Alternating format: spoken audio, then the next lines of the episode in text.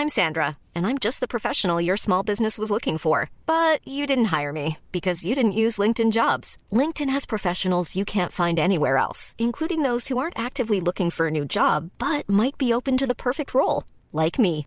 In a given month, over 70% of LinkedIn users don't visit other leading job sites. So if you're not looking on LinkedIn, you'll miss out on great candidates like Sandra. Start hiring professionals like a professional. Post your free job on linkedin.com/people today. Ravi de vous retrouver pour Soir Info Week-end avec euh, Johan Usaï, journaliste Bonsoir, du service politique de CNews. Bonsoir Johan.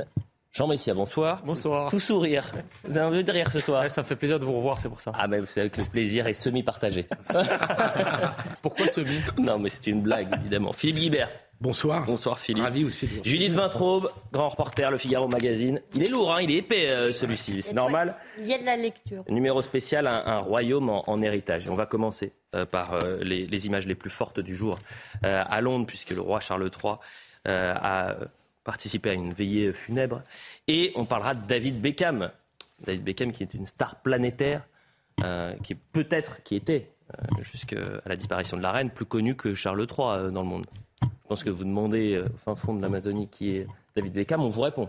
Charles III, il y a trois semaines, je suis pas sûr qu'on qu'on réponde. Johan, vous, vous tiquez. Au fond de l'Amazonie, vraiment Ouais, Moi aussi. Ah, bah moi je pense que David, je pense que David Beckham est connu dans toute la planète. La C'est la- reine Elisabeth au fin fond de l'Amazonie, certainement, mais... Ah, vous croyez que David Beckham J'ai- Ah, J'ai un doute. C'est-à-dire qu'il a doutez. Il a pris sa retraite de footballeur il y a quelques années quand même. Enfin, David Beckham, c'est une star. Ouais, non, mais il a raison quand même. euh, Faut pas. Ouais. Qui? Vous avez raison. Ah bah c'est gentil, merci Jean Messia. On fait un point sur l'info? Vous, vous cherchez à faire bien voir. On va lui couper le micro dans pas longtemps, vous inquiétez pas. Philippe. On fait un point sur l'information et on bascule ensuite sur justement la veillée des princes. À trois jours des funérailles nationales d'Elisabeth II, les enfants de la reine ont veillé 15 minutes auprès de son cercueil exposé à Westminster Hall, placé autour, lui tournant le dos, tête baissée. Charles, Anne, Andrew et Edouard étaient entourés de nombreux anonymes. Ils sont des milliers à avoir fait le déplacement pour se recueillir devant le cercueil de la reine décédée le 8 septembre. Découverte macabre en Ukraine, près de 450 corps enterrés sommairement ont été découverts près de la ville d'Izium dans la région de Kharkiv. 99% des corps exhumés présentent des signes de mort violente et de torture. L'Union européenne se dit profondément choquée et condamne ces atrocités. L'ONU enverra une équipe sur place prochainement. En Loire-Atlantique, un habitant d'une commune située près de Pornic a été sauvagement agressé par deux individus dimanche alors qu'il les prenait en photo car il les soupçonnait de préparer un cambriolage. L'homme âgé de 65 ans a été poignardé, transféré à l'hôpital. Son pronostic vital est toujours engagé. Les deux individus sont activement recherchés. Le trafic aérien perturbé en Europe. 1000 vols ont été annulés en raison d'une grève des aiguilleurs du ciel français. Face à l'inflation, les syndicats réclament des augmentations de salaire, mais aussi une accélération des recrutements. Un deuxième préavis a été déposé du mercredi 28 septembre au vendredi 30 inclus. Voilà pour le point sur l'information. Johan Usaï, Jean Messia, Philippe Guibert, Judith Vintraube jusqu'à minuit. On est ensemble pour euh, décrypter toute l'actualité. On va commencer avec euh, cette image. Euh, le roi Charles III ainsi que ses frères et sa sœur ont pris, place autour du cercueil de, la reine pour une veillée funèbre à l'intérieur de Westminster Hall. L'ensemble de la famille royale était présente. Et ce qui est incroyable, c'est que vous avez donc cette image avec le, roi Charles III et puis les Britanniques qui continuaient d'affluer, donc qui ont rendu hommage à la reine, tout en ayant euh, comme euh, garde, si vous voulez, autour du, cercueil, le, roi Charles. Donc c'est quand même une, scène surréaliste. Et je, je voulais poser la question à Philippe Delorme, qui est souvent chez nous, vous savez, historien. Philippe, bonsoir, merci d'être euh, présent dans Soir Info Week-end. Euh, je veux qu'on garde l'image justement de cette scène-là. Je disais, c'est une scène hors du temps, surréaliste. Est-ce qu'on avait déjà vécu une telle chose en Grande-Bretagne? Alors, on, on a vu ça euh, en début de semaine à, euh, à Édimbourg, hein, Oui. où les, les- les enfants ont aussi euh, gardé le cercueil de leur mère. Euh, disons que là, là, c'est nouveau parce qu'il y, y a tous ces enfants, effectivement, et puis toute la famille qui est, qui est très large, hein, et puis c'est médiatique, hein, c'est-à-dire que on a des caméras, on voit ça de manière beaucoup plus directe que pour les règnes précédents. Mais c'est vrai que là, on a l'impression que la famille royale veut vraiment faire partager son émotion et sa, et sa peine avec le, avec le peuple britannique. Mais on a vu des, des millions, des millions de personnes dans les rues, si j'ai bien, si j'ai bien vu les images. Bien sûr. Autre image, et vous allez la décrypter euh, chez Philippe Delorme, euh, puisqu'il a beau être l'un des, l'une des plus grandes stars de la planète. Je parle de David Beckham, décoré de l'ordre de l'Empire britannique. Il a fait la, queue comme tout le monde euh, pour rendre hommage à, la reine. Pendant plus de 12 heures, l'ancien joueur de football était au milieu des Britanniques, arrivé à, vers 2 heures du matin hein, pour commencer cette, ce, ce, périple de 8 kilomètres, et enfin pouvoir se, se recueillir avec énormément euh, d'émotion devant le cercueil de Sa Majesté à Westminster Hall. On va écouter David Beckham et ensuite on rejoindra notre envoyé spécial. Et là aussi, ce qui est fascinant, c'est cette sobriété qu'il peut y avoir chez, chez les plus grandes gloires euh, de Grande-Bretagne. Pour être honnête, c'est ce que nous avons tous envisagé. Vous savez, nous voulons tous être ici ensemble. Nous voulons tous commémorer et célébrer ensemble la vie extraordinaire de notre reine. Je pense que quelque chose comme ça, aujourd'hui, est fait pour être partagé ensemble. Donc vous voyez, le fait que nous soyons ici, on mange des Pringles, on mange des Sheber Lemons, on mange des sandwichs, des beignets, on boit des cafés aussi. Régine Delfour depuis Londres qui nous raconte et qui arrive au plus près euh, des Britanniques pour leur poser la question. Comment vous avez vécu ce, moment, cette file d'attente avec à vos côtés euh, monsieur et madame tout le monde et de l'autre côté David Beckham? La foule continue de se presser pour rendre hommage à la reine. Euh, le début de la queue a même été euh, fermé pendant deux heures pour réguler le flot incessant de personnes. On parle de 14 heures d'attente pour parcourir 8 km. Mais l'information de ce vendredi, c'est évidemment la présence de David Beckham. Il a lui aussi fait la queue pendant plusieurs heures. Un geste salué par la plupart des Britanniques. Je vous propose de les écouter. Je comprends tout à fait que euh, David Beckham euh, est arrivé à 2h du matin pour faire la, pour faire la queue. Je pense que c'est bien qu'il puisse faire la queue comme tout le monde. On est heureux de le voir. C'est absolument charmant de sa part. David Beckham a donné des donuts dans la file d'attente, c'était fantastique.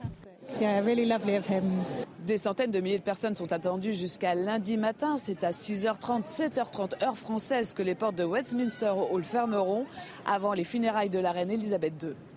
Philippe Delorme, comment vous décryptez ces, images qu'on peut voir maintenant depuis euh, euh, près d'une semaine, c'est-à-dire ces dizaines, voire centaines de milliers de, Britanniques qui affluent, dont les plus grandes stars, euh, que ce soit David Beckham, mais il y avait aussi Theresa May, la, première ministre qui a, qui a participé à, cette, à cette veillée, et également on, a vu des, des ministres du gouvernement actuel se présenter près du cercueil. Ah, on ne vous entend pas, Philippe. Oui, vous m'entendez là? Oui, là, je vous entends. Allez-y. Je dirais que c'est une, belle chose de voir que ces sportifs qui sont un petit peu les nouveaux dieux de notre époque, euh, eh bien, se plient, je dirais, au commun des mortels et font, mm. euh, font la queue pendant 12 heures, 13 heures. Mais bon, ces images, on s'y attendait hein, depuis la semaine dernière. On savait qu'il y aurait euh, il y aurait des centaines de milliers de personnes qui allaient, euh, qui allaient faire la queue pendant 5 ou 6 kilomètres hein, le long de la Tamise, traverser la, voilà, pour euh, arriver en finalement à Westminster. Il y a eu cet après-midi des, des, images satellites et alors c'était vraiment extraordinaire de voir euh, au-dessus de Londres cette, cette masse humaine mmh. qui, qui, avançait.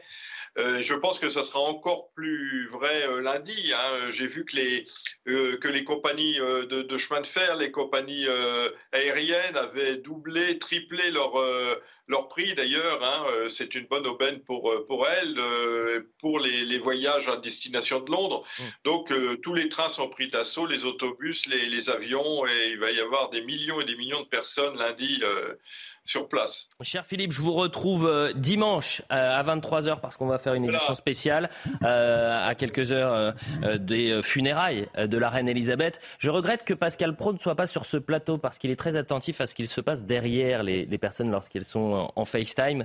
Et, et je pense qu'il aurait été très attentif à votre bibliothèque. Et euh, je vais vous poser la question pour savoir, mais qu'est-ce qu'il y a derrière vous, tant de livres derrière vous?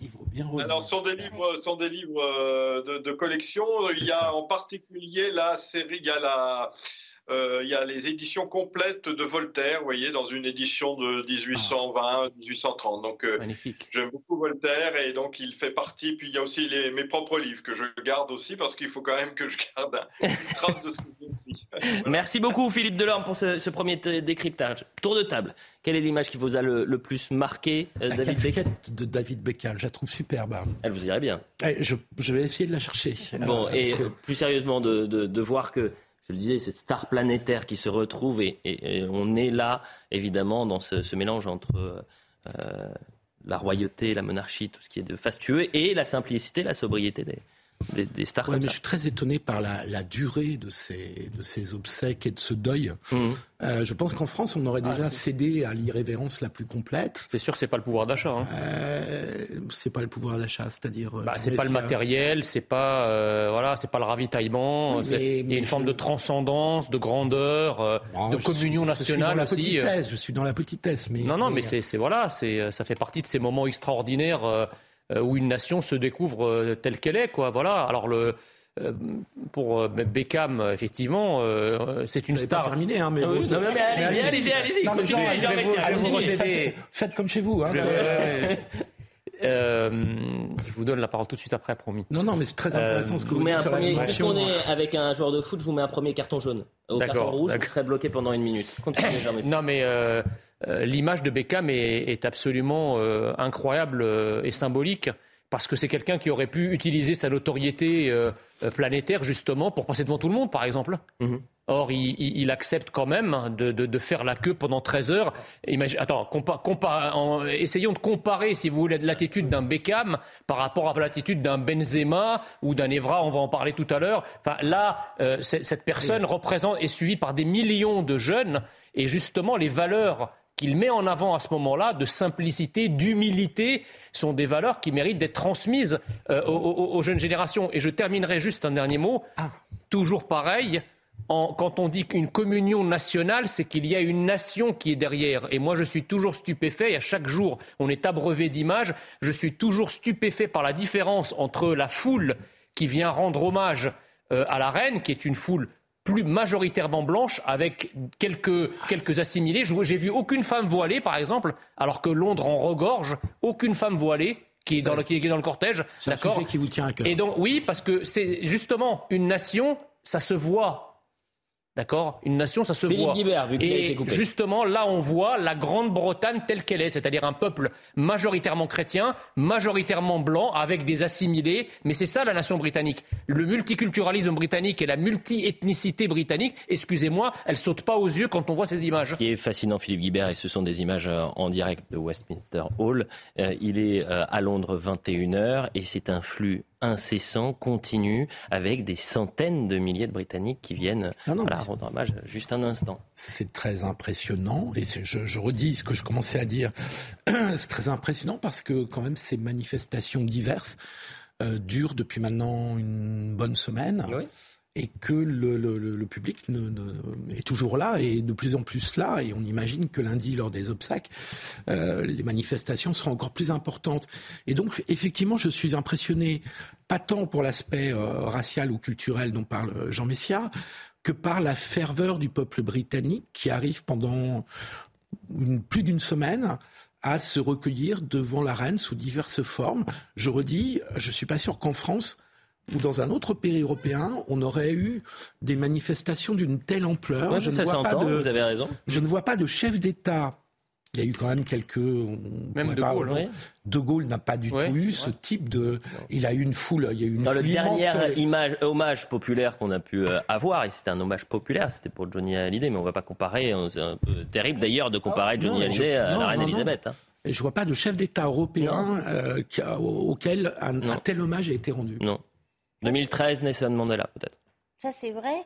Euh, mais si on cherche ce qui est un peu comparable euh, avec ce qui s'est produit en France, je pensais à la panthéonisation de Simone Veil euh, en 2018, où il y avait quand même un, cortège populaire mmh. assez important hein, sur, sur le trajet jusqu'au Panthéon. Et effectivement, là, on n'a pas vu euh, de footballeurs français, euh, pas, d'artistes non plus, euh, pas, de, pas, de grands intellectuels.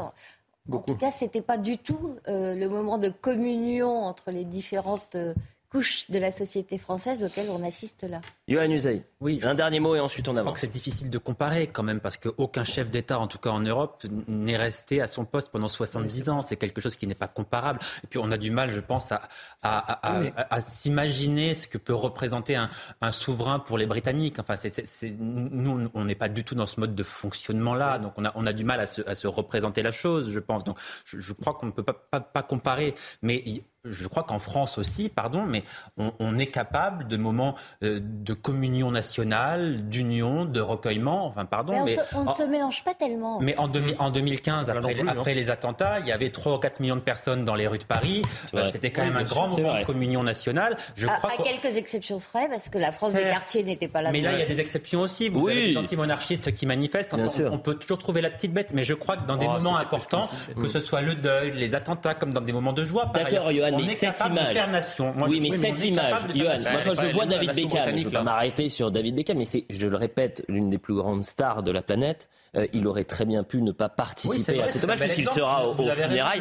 J'espère, exemple. j'ai- Ouais. je- je- peut-être qu'un jour on, on aura euh, l'honneur, euh, la chance euh, de commenter euh, lors d'un hommage un, un- tel acte d'une personnalité qui symbolise, qui est un exemple pour les jeunes Oui, mais il y en a français. il y a- J'aimerais bien voir ça. Il y a quand même beaucoup de personnalités et de stars dans notre pays qui se comportent bien aussi. Oui, mais vous avez des, des personnes qui Il a attendu comportent 12 très heures. mal, mais euh, on a- moi j'ai pas d'exemple Je sais pas qui si arrive comme ça, mais il y a quand même Mais qui- qui- heureusement ce des qui- personnalités qui se comportent très bien. On a les qui fait- sportifs qu'on C'est-à-dire, Mon mérite. propos, c'était de dire est-ce qu'on est capable Est-ce qu'on a un chef d'État comme exemple où on lui rend hommage pendant 9 ans Pendant 9 ans, pendant 9 jours, excusez-moi.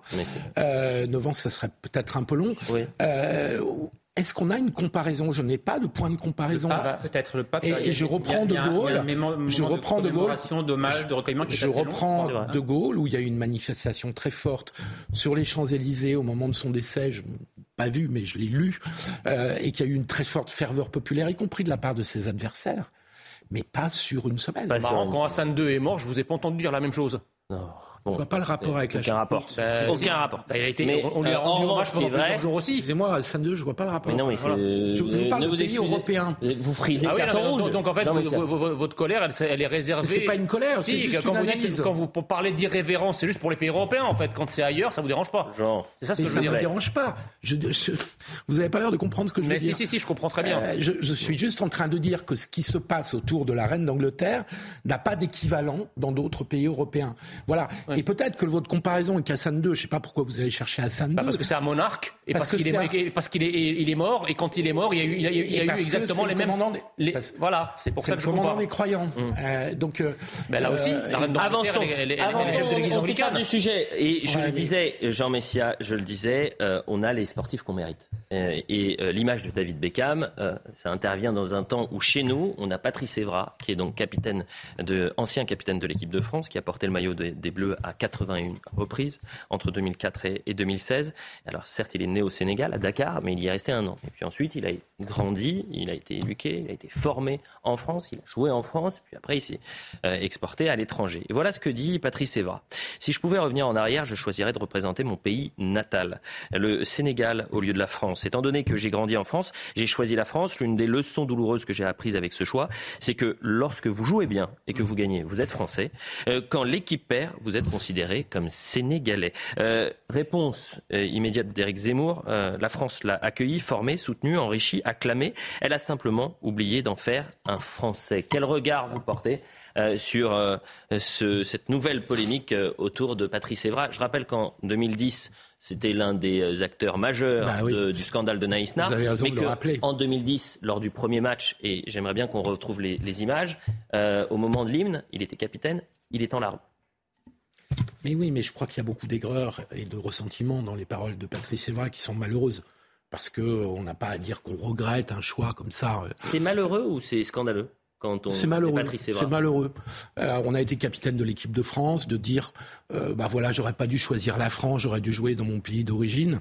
Je trouve que c'est malheureux parce que ça a été un acteur, vous le rappelez, je pense que c'est beaucoup ça qui le fait réagir de cette façon. Je suis pas sûr qu'il y ait une réflexion politique et idéologique derrière les propos de Patrice Evra qui soit considérable. Mais c'est vrai que la période de 2010 où il était capitaine de l'équipe de France, il a été conspué, comme d'ailleurs tous les autres joueurs hein, de l'équipe de France, la, la, la- cette grève de l'équipe de France en pleine pleine Coupe du Monde sous Raymond Domenech, je termine Jean Messia, euh, a été quand même euh, a été quand même un choc pour l'ensemble du pays. Là, il y a eu un traumatisme national qui en a appelé d'autres ensuite et qui a mis l'équipe de France vraiment au cœur de l'identité nationale, ce qui est peut-être trop lui faire trop d'honneur. Et donc, je pense qu'il y a beaucoup de ressentiments et que je suis étonné que maintenant il a une quarantaine d'années, sa carrière est terminée. Je suis très étonné qu'il ait toujours cette rancœur et ces ressentiments. Vous dites c'est pas politique. Euh, je rappelle le contexte. C'est pendant un déplacement au Ghana. Hein, oui, tout à fait. Donc euh, et c'est quelqu'un de très intelligent. Hein. Ah, attention. je ne dis pas le contraire. je, ne euh, serais pas. Cette déclaration n'est pas anodine. Judith Vintraube. Moi, je trouve qu'on entend fréquemment des ex-footballeurs tenir un discours euh, vis-à-vis de, la France qui est très étonnant, y compris quand ils sont venus en France. D'ailleurs, je pense au, Guadeloupéen euh, Lilian Thuram, euh, qui a développé tout un discours, qui a même fait un livre sur la, culture blanche. Le livre s'appelait La pensée blanche, en disant il y a du racisme dans la, dans la culture blanche. à l'époque, il s'était même fait euh, semoncé par la LICRA, il avait rétropédalé en disant non, je ne vais pas dire que les Blancs étaient racistes. Il y a tout un discours, y compris dans les écoles, avec son association d'ailleurs, euh, sur euh, la, police et sa propension mmh. à contrôler davantage les, Noirs que les Blancs. Bon, ça, c'est Lilian Thuram. je me rappelle aussi Karim, Benzema, Benzema, qui, quand il n'a pas été sélectionné 2006, c'était l'Euro, me semble-t-il. 2006, c'est une Coupe du Monde. Ah, mais ah. bon, au-delà de ça, euh, Karim Benzema a pu tenir. Mais ici, on avait récupéré une séquence. C'était pas la même chose. D'avoir cédé aux pressions racistes. Hmm. Donc c'est un, un, discours qu'on entend assez souvent, une petite musique qu'on entend assez souvent chez nos footballeurs. Johan Usaïe, euh, Patrice Evra qui tient ce genre de propos, qui représente, là encore une fois, c'est un exemple, c'est quelqu'un qui, doit représenter quelque chose pour les, jeunes générations. Oui, je suis assez d'accord avec lui finalement. Je crois qu'il eût été préférable qu'il choisisse de jouer pour le Sénégal. Ça nous aurait évité un certain nombre d'épisodes parce que c'est un enfant gâté en réalité qui, crache un peu dans la soupe. Voilà, vous avez rappelé l'épisode de Naïsna.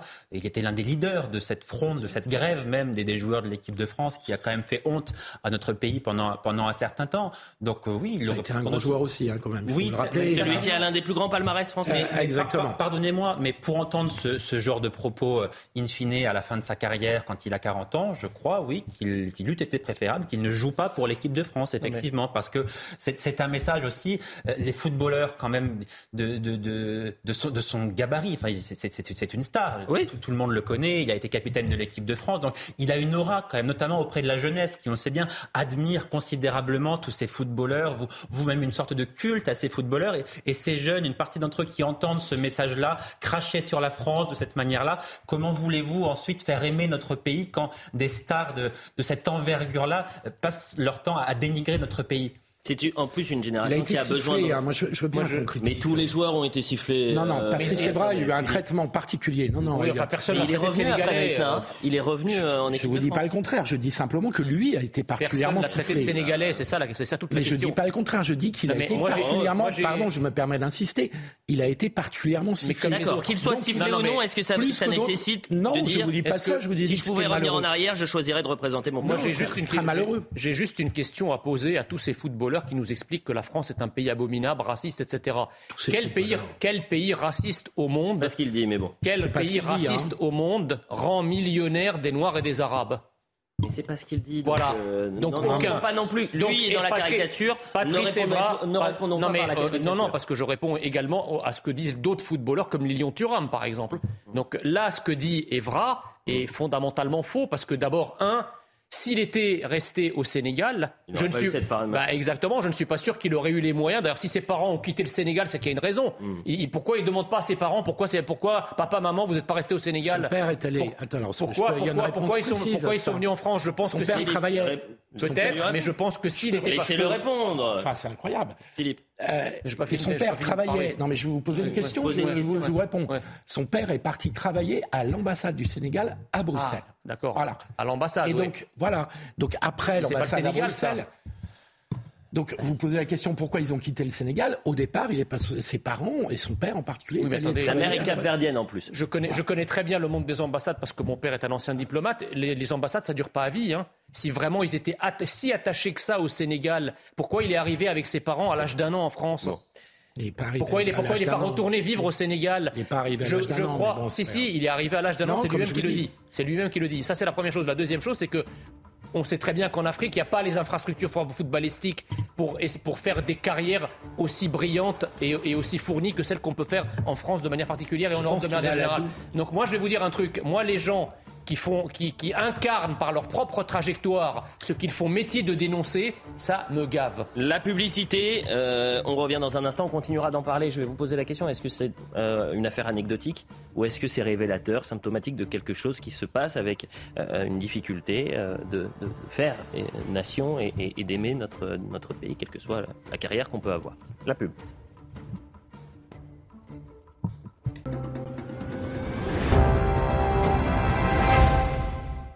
Allez, dis-moi tout, je t'écoute. Ok, pour éclater Free, on a pensé à un forfait RIF 5G avec le plus grand réseau 5G. Attends, attends, attends, c'est exactement la même offre que Free, ça. Oui, mais non, nous, on a une arme secrète. On file un t-shirt à tout nouvel abonné. Quel t-shirt?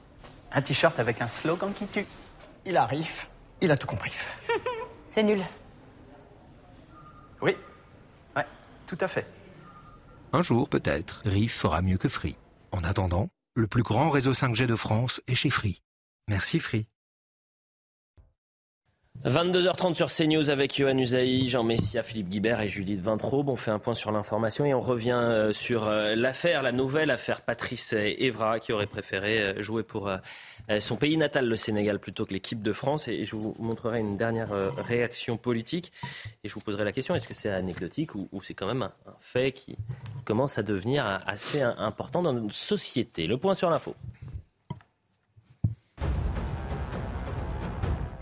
La Russie n'est pas pressée de terminer sa campagne militaire en Ukraine. C'est ce qu'a déclaré Vladimir Poutine en conférence de presse depuis Samarkand en Ouzbékistan. Le président russe assure que la stratégie de son armée va continuer pour conquérir de nouveaux territoires. D'après lui, l'objectif clé du Kremlin reste, je cite, la libération de tout le territoire du Donbass. Une queue interminable s'est dessinée dans les rues de Londres, engendrant plus de 24 heures d'attente pour se recueillir devant le cercueil d'Elisabeth II à Westminster Hall. Les autorités ont dû suspendre temporairement l'accès à la file d'attente. Parmi les anonymes, l'ex-star du football David Beckham a lui aussi attendu patiemment plus de 12 heures avant de se recueillir devant la dépouille de la reine. Enfin, Eurobasket 2022, la France magistrale file tout droit en finale. À Berlin, les Bleus ont brillé face à la Pologne, 95 à 54. L'équipe de France masculine, dont le seul titre européen remonte à 2013, affrontera dimanche l'Espagne. En demi-finale ce soir, les Espagnols se sont imposés 96 à 91 face à l'Allemagne. La finale France-Espagne sera à suivre à 20h30 dimanche sur Canal+. Voilà pour le point sur euh, l'information. Je le disais donc, on, continue de parler de Patrice Evra, si vous nous rejoignez, on va revoir la citation et sa déclaration donc lorsqu'il était euh, en déplacement au Ghana cette semaine. Si je pouvais revenir en arrière, je choisirais de représenter mon pays natal, le Sénégal, au lieu de la France. L'une des leçons douloureuses que j'ai apprises avec ce choix, c'est que lorsque vous jouez bien et que vous gagnez, vous êtes français. Et quand l'équipe perd, vous êtes considéré comme, comme sénégalais. Donc en gros, si on traduit, c'est qu'il considère que quand ça va mal, euh, euh, une sorte de racisme euh, presque systémique ou de xénophobie euh, chez une partie des, des Français. C'est son avis. Euh, déclaration de, euh, de Julien Audoul. Je pense qu'on va la découvrir parce qu'il y en a très peu en fait de déclarations politiques. Euh, la France a tout donné à Patrice Evra l'accueil, la scolarité, la sécurité sociale, une formation, l'honneur de porter notre prestigieux maillot national, 81 sélections. Combien de petits Evra gardent leur carte d'identité dans la poche par intérêt sans porter notre pays dans le cœur? Est-ce que c'est anecdotique? Ou est-ce que cette euh, affaire, Patrice Evra, révèle quelque chose de bien plus profond? Elle révèle quelque chose de bien plus profond parce que Patrice Evra n'est pas n'importe qui. Patrice Evra a joué, non seulement il a joué dans l'équipe de France, mais il a été son capitaine. Donc c'est un emblème, Patrice Evra. C'est, il était le porte-drapeau. Exactement. C'est un symbole. Et, surtout, euh, on sait très bien que dans le monde actuel, euh, ces footballeurs sont des idoles pour toute une génération de jeunes. C'est-à-dire que les jeunes écoutent ça. Or, nous attendons de quelqu'un qui a réussi, euh, comme Patrice Evra, qui a fait carrière en France, qui a été reconnu par la France, qu'il se serve de cet exemple pour justement dire aux jeunes des quartiers, dire à tous les jeunes que oui, il est possible d'y arriver en France, il est possible de réussir en France. Vous savez, moi aussi, je suis un Français qui est né ailleurs. Mais la différence avec Patrice Evra, c'est que moi, je suis devenu d'ici. Et que vous avez des pieds gauche. Et, et jamais, Dieu sait que je, je joue du pied gauche, c'est un fait. Oui, mais vous en avez deux, c'est ça le problème. Non, non, non, je joue, je joue au foot euh, très très bien. Euh, pas aussi bien que Patrice Evra, évidemment, mais euh, non, ce que je voulais dire, c'est que Et modeste avec non, mais c'est-à-dire, non, mais Il y a des non, vidéos qui confirment qu'il a un, un certain talent blague à part, on a tous connu des échecs. Moi, j'ai tenté des tas de concours dans ma vie et j'ai échoué. J'aurais pu à ce moment-là dire. Vous avez quand même j'ai- réussi l'ENA. Oui, mais j'ai j'ai réussi l'ENA au bout de la troisième fois. J'aurais pu me dire les deux premières fois Ah, tiens, la France est un pays raciste. Non, c'est pas ça. Qui Euh, la France est un pays, la, France est un pays qui me donne pas mes, mes- Non, qui me non, donne pas ma chance parce que je suis d'origine étrangère. Je n'ai jamais fait ce calcul. Je n'ai jamais fait ce calcul. Et si je devais paraphraser, si je devais paraphraser ce que dit Patrice Evra, si j'avais eu le choix, moi, eh bien, j'aurais choisi de naître en France. Parce que moi, comme je vous le disais, je suis devenu français, je suis fier d'être français, et j'aimerais bien que toutes les personnes qui peuvent être nées ailleurs ou qui peuvent être nées de parents Non, étrangers se sentent fiers d'être français. C'est ça le message qu'il faut Philippe, envoyer. Et pas rejoindre la cohorte Je- attendez. du, du Allez, corps, allez, allez, corps avance. enseignant, etc. Philippe, sur la allez-y. permanence. Euh, joueur de football dans un stade, c'est pas exactement comme de passer des concours. Et euh, quand même, pour, pour avoir connu un certain nombre de joueurs de foot, vous savez ce que vous entendez dans des, dans des tribunes et dans des stades, c'est pas toujours d'une grande malice. hein. Euh, une des manifestations du racisme, elle est aussi parfois dans les stades, et j'ajoute moins en France que dans d'autres pays, en particulier l'Italie, où il y a... euh, Et d'ailleurs, je crois que Patrice Evra a été victime de racisme, mais en Italie, hein, euh, dans des, dans oui, les oui, stades. parce en qu'il a joué, il a joué longtemps à la Juventus. À la Juventus, bien sûr. Donc, je- j'ai dit tout à l'heure que sa phrase était malheureuse parce que je trouve qu'elle est pleine de rancœur et de ressentiment et que je trouve qu'en fin de carrière, en être là dans la réflexion par rapport à ce qu'a été sa carrière, je trouve ça un peu triste pour lui. Je, je- je le dis franchement. Triste pour la France aussi, euh, pardonnez-moi. Oui, enfin bon, c'est pas ça. parce qu'il y a un joueur, c'est là où je suis pas en accord avec vous. C'est que c'est pas parce qu'il y a un joueur qui dit ça euh, que tous les joueurs de football euh, tirent la même Mais pardon. conclusion. On, a, on, a, Judith. on a, Judith. on a plein de joueurs de football qui sont parfaitement fiers Moi, je et vous heureux trouve de jouer dans quand même très gentil en disant c'est malheureux. C'est ça que- qui me perturbe. Ouais, parce que c'est pas. Mais c'est pas malheureux, euh, c'est c'est dangereux de dire un truc pareil. Mais pourquoi c'est dangereux? Mais c'est dangereux Il a le parce droit que de c'est le un penser. symbole, Patrice c'est- Il a le droit de le penser, c'est Bah, son droit. C'est séditieux, Philippe. Judith. Séditieux. Au-de- Oui, Malheureux ou pas prison, malheureux hein. Au-delà de l'ingratitude, moi, ce, ce que je trouve toxique euh, dans ce, ce discours, ces quelques mots euh, d'Evra, c'est que ça fait écho euh, avec euh, un discours, euh, notamment d'extrême gauche ou décolonial, euh, qu'on martèle et qu'on essaye d'inculquer euh, aux enfants euh, français d'origine étrangère, qui est la France ne vous aime pas. Parce qu'il ne dit pas autre chose. Il dit quand j'ai du succès, la France m'aime, mais en fait, elle ne m'aime pas, puisque quand je perds, je suis considérée comme, Comme un sénégalais. Ouais. Or, cette accusation euh, de xénophobie, euh, qui n'est pas une accusation de racisme, c'est euh, au sens propre une accusation de xénophobie. C'est exactement le discours que servent certains politiques, certaines associations, certains militants aux enfants de banlieue, en leur disant mais vous croyez Le mot de la fin avec pardon, Johan. Et vous on croyez- avance, on va pas vous faire croyez 20 que minutes vous sur Patrice réussir, Evra. vous croyez, vécu, vous hein. croyez que la société française Vous pouvez pas partir, vous alors. a, Vous vous a intégré, c'est faux. Vous n'étiez pas à sa place Voilà il pourquoi- pas parti voilà dans les stades. Il a joué, il a joué pendant 12 ans Voilà en équipe de France. Exactement. dangereux. 12 Oui, ans. oui, oui, mais il y a un 12 ans. moment où il Et après Naïs Na, je le répète, euh, on lui a laissé une nouvelle chance. C'est-à-dire qu'il est revenu en équipe de Mais France. bien sûr, il est même re- revenu jouer en France à l'Olympique de Donc, euh, moi, je, je- je veux bien qu'on entende tout euh, sur Patrice Evra. Et c'est dommage parce que, je le répète, c'est un exemple. C'est quelqu'un qui était un excellent joueur. joueur. C'était l'un des meilleurs arrière-gauche de, de l'histoire euh, de, de de- de l'équipe de France. Et ça a été, il a fait partie des meilleurs joueurs du monde à son poste pendant des années. Oui, absolument. Mais au-delà de l'aspect sportif, il y a aussi euh, peut-être un, un aspect,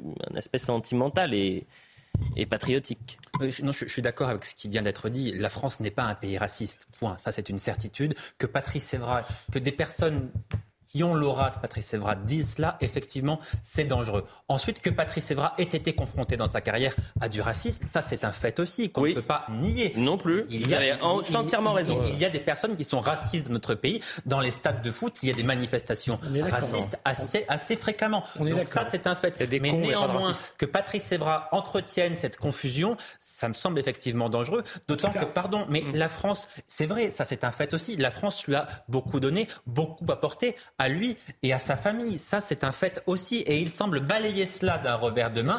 Et ça, c'est la quintessence de l'ingratitude, si vous voulez. C'est pour, ces deux raisons-là que je suis particulièrement... C'est pour ces deux raisons-là que je suis particulièrement choqué par les propos qu'il a tenus. Donc en fait, Patrice Evra, il est victime de racisme, mais il ne repart pas dans son pays. Et pendant ce temps, vous avez des millions de Patrick Evra qui sont candidats pour venir en France. Patrice Evra, qui, a des millions de Patrice Evra qui veulent venir en France. Mais à part ça, la France est un pays raciste. C'est l'essentiel de sa carrière en Italie. Et c'est en Italie Et en Angleterre, bien sûr. À Manchester, à Juventus de Turin. Il a fait l'essentiel de sa carrière dans d'autres pays européens. C'est vrai. Et c'est en Italie qu'il a été victime de des cris de singe. On lui balançait des bananes sur le stade. Mais c'était hallucinant. Avançons. Et justement, la question migratoire qui a été posée esquissé par le président de la République hier, euh, puisqu'il a présenté les, grands axes de son euh, projet loi euh, immigration devant les préfets. Et parmi les propositions et ses envies, il a cet objectif de répartir un peu plus les étrangers en zone rurale. On va écouter Emmanuel Macron et vous allez me dire ce que vous en pensez.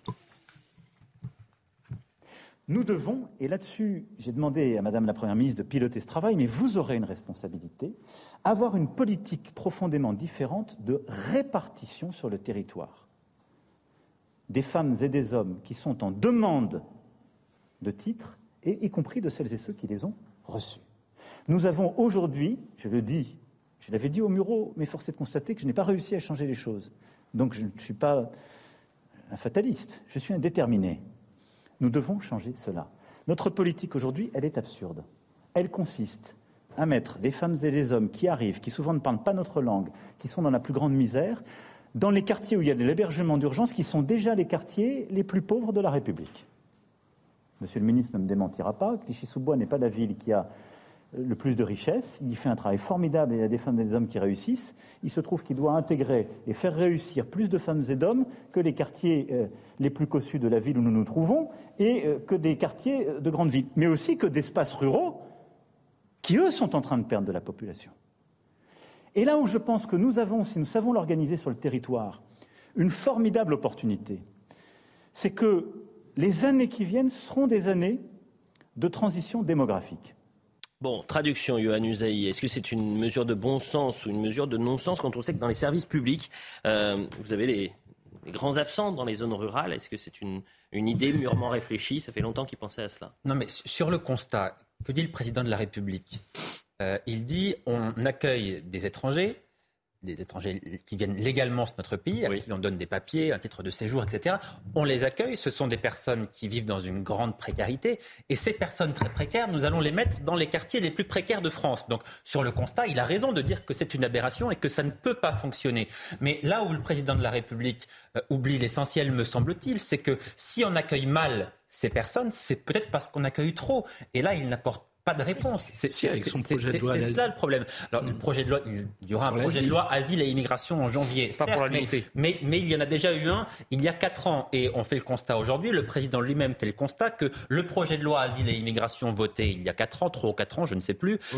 euh, n'a pas résolu le problème. N'a pas résolu le problème. il y avait des promesses. N'a pas fonctionné. Donc je, je, je, veux bien, je veux bien qu'on en fasse voter un autre. Mais vous savez bien que des projets de loi asile, immigration depuis les années 80, il y en a eu entre 25 et 30, me semble des promesses, Philippe Guibert. Voilà, 100% mais... d'OQTF euh, exécutés, on en est à 10 fois moins quasiment. Mais oui, ça, ça dépend pas que de nous. Bah oui, bah alors à ce moment-là, vous le promettez pas au début de en 2017. C'est un autre sujet. Parce ah bah, mais sur la, question migratoire. Ce qui, est dingue, si vous voulez, c'est que le, dans la politique migratoire d'Emmanuel Macron, il n'est jamais question d'arrêter l'immigration. Or, c'est ce que souhaite une écrasante majorité de Français. Emmanuel, Emmanuel Il n'y a pas une majorité de Français qui veulent une immigration zéro. Ils veulent limiter les flux migratoires. Non, mais arrêter. Si vous leur, si limiter vous leur les flux migratoires. mais vous savez, je pense que la majorité des Français le veulent. L'immigration, c'est une politique, c'est comme, c'est comme pour tout, c'est comme une politique contre le chômage. Si vous visez pas le chômage zéro, vous n'arriverez pas à, des résultats. Bien sûr qu'il y aura jamais de chômage zéro, mais là c'est pareil. Ça c'est la première chose. La deuxième chose, c'est qu'Emmanuel Macron veut plus d'étrangers en zone rurale. Ce que, ce que veulent les Français, c'est plus de Français dans les, dans les territoires défrancisés, dans les territoires de non-France. Alors moi j'attends qu'Emmanuel Macron nous explique comment il va ramener les zones de non-France qui sont gangrénées par le communautarisme, l'islamisme, le séparatisme, comment il va les ramener à l'intérieur de la France, peut-être en y mettant euh, euh, plus de Français, en tout cas plus de policiers pour les, pour les arrimer à nouveau sur le territoire. Et la dernière chose que je voulais dire sur ce sujet, c'est qu'il faut savoir pourquoi ces territoires ruraux se sont désertifiés.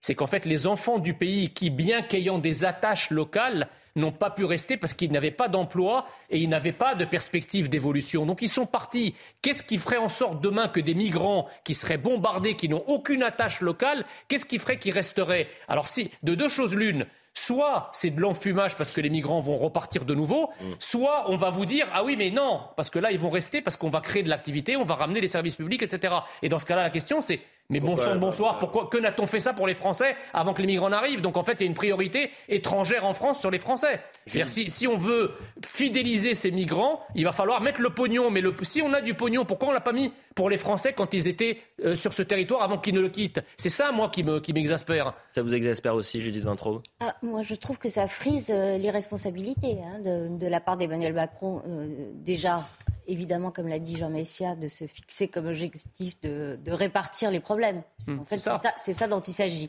Vous savez, ça me rappelle euh, euh, une conversation qui avait été rapportée entre Laurent Fabius et, Lionel Jospin à l'époque des 35 heures. Ça avait été fait en deux étapes, les 35 heures au service public. Ça avait très très mal fonctionné, ça avait euh, désorganisé tous les services publics. Et Fabius, ministre des Finances, avait dit on pourrait peut-être éviter d'infliger euh, la même, la même, les mêmes problèmes euh, au privé. Et Lionel Jospin avait répondu euh, impérial, non, non, il n'y en est pas question, puisque le, privé, le, public subit ça, il faut que le, privé le subisse aussi. Donc il faut exporter les problèmes que connaissent les villes à forte concentration de demandeurs d'asile à la campagne. Et ben c'est génial. Et pourquoi on ne demande pas tout simplement, Philippe Guibert, aux Français ce qu'ils veulent en matière migratoire? C'est-à-dire, est-ce que euh, de, fait des petites, une sorte de référendum locaux en disant est-ce que vous voulez accepter Vous savez qu'un référendum, euh, ça doit porter sur un projet de loi. Vous pouvez pas poser une question. Là, pardonnez-moi, le projet de loi immigration, asile. Donc, euh, on peut demander aux Français ce qu'ils veulent. Je trouve dommage. Parce que, je, pardon, pardon Philippe, mais, j'ai quand même l'impression que les Français veulent un réduire les flux migratoires. C'est clair. Et deux, je ne suis pas sûr qu'ils soient enclins à ce que on, disperse les, les étrangers dans des zones où il y a même plus de services publics. C'est ça que je vous dis. Il y a plus de médecins, il n'y a plus d'école ou et il n'y a plus d'emploi. Ce, qui est, ce qui est extrêmement maladroit ou malhabile ou mal conçu dans, la, dans le discours d'Emmanuel Macron, c'est qu'il parle d'un constat juste. Euh, oui, le constat est juste. Oui. La rappeler, qu'en plus il inscrit son discours dans une volonté de réduire la présence d'étrangers euh, en situation irrégulière dans le pays en réformant le droit d'asile. Alors je ne sais pas, on ne connaît pas le détail du projet, mais sa volonté est bien, rejoint bien le diagnostic que tout le monde fait, qui est que le droit d'asile il y a des abus de droit d'asile qu'on fabrique plus de, de, de, de, personnes en situation irrégulière que d'autres pays européens. Donc là-dessus, il a raison. Mm. Et donc l'intention, je ne dis pas les modalités des textes, on verra quand, quand on les connaîtra, l'intention est bonne. Et là-dessus, il vient plaquer un raisonnement parfaitement technocratique qui consiste à dire ah bah tiens, euh, euh, puisqu'il y a trop d'étrangers dans les ghettos, et c'est vrai, et ça, ça, casse l'intégration dans les ghettos urbains. Euh, ah bah tiens, on va les mettre ailleurs, sans se préoccuper de savoir ce qu'est ailleurs et comment fonctionne cette France périphérique dont on parle depuis dix ans. Euh, et je pense que c'est une très mauvaise réponse à une, à une bonne question.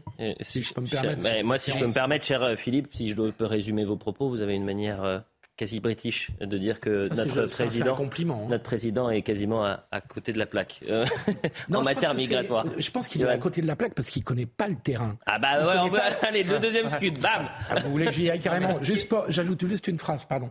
Euh, je pense qu'il connaît pas le terrain parce que c'est un homme des métropoles, Emmanuel Macron. Et donc je pense qu'il ne sait pas comment a évolué la France périphérique, ça que je dis. dont euh, Christophe Guilluy parle depuis 10 ou 15 ans. Attendez, le président... et, et que les technocrates qui l'entourent ne, les connaissent pas. D'ailleurs, ils n'ont jamais mis les pieds. Non, mais le président. Voilà, c'est clair, là, comme ça, c'est moins oui, Mais je sais, mais attendez, c'était pas un reproche. attendez, Philippe, c'était pas un reproche, au contraire, j'ai trouvé ça très, très. Mais l'intention du projet de loi est néanmoins la bonne. Et très fin. Non, mais le président euh, ne vit pas en ermite, coupé de tout. Enfin, il voit très bien euh, quels sont les sondages. Il voit très bien que deux Français sur trois, si ce n'est plus, veulent beaucoup moins d'immigration dans notre pays. Il a vu aussi quand même, de toute évidence, les résultats de l'élection présidentielle qui étaient très clairs. Euh, s'il voulait faire entrer Marine Le Pen à l'Élysée en 2027, il ne s'y prendrait pas autrement, parce que précisément ça, ça alimente, me semble-t-il, le vote du Rassemblement national. Parce que si, si, vous demandez aux, Français qui vivent dans ces campagnes s'ils sont d'accord avec cette proposition, population, Mm. euh, une écrasante majorité euh, vous dira qu'évidemment, non, ils ne sont pas d'accord. Alors pourquoi est-ce qu'il le fait? Oui, ça c'est une bonne question. Mais pourquoi surtout les Français ne sont pas consultés? C'est vrai, depuis des décennies, nous avons des débats sur l'immigration en France. Il est vrai qu'un référendum, Emmanuel Macron veut faire un référendum. parce que il, ça il sera non. dit, il faut, dire- il faut directement consulter les Français. On y aille. Là, Mais parce qu'on y aille. comme celui-ci, Mais qui- bien sûr. qui, qui englobe autant de questions de notre pays.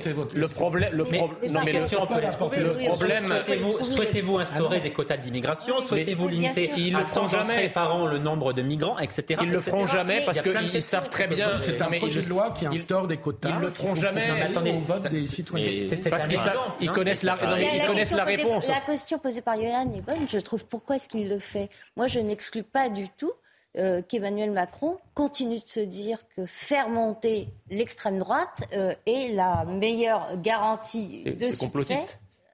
C'est pas complotiste, ça, ça a été La meilleure la garantie de succès. Allez-y, allez-y. De Mitterrand, ça a succès, la pourquoi stratégie- bah, la meilleure garantie de succès pour son corps à lui, c'est, euh, pour euh, l'homme ou la femme qui lui On peut qui pas- essaiera de On a briguer sa l'impression quand même succession. qu'il va peut droit pas- dans le mur on cette peut- fois-ci. On peut pas non plus exclure l'idée que les élites dirigeantes françaises de manière générale Ouais. et Macron de manière particulière sont tellement imbibés d'idéologie immigrationniste que c'est plus fort qu'eux parce que quand Philippe Guibert dit il pose le bon constat il, pose le, il, pose le bon constat dans le cadre de l'idéologie immigrationniste. Quoi elle se résume en une phrase.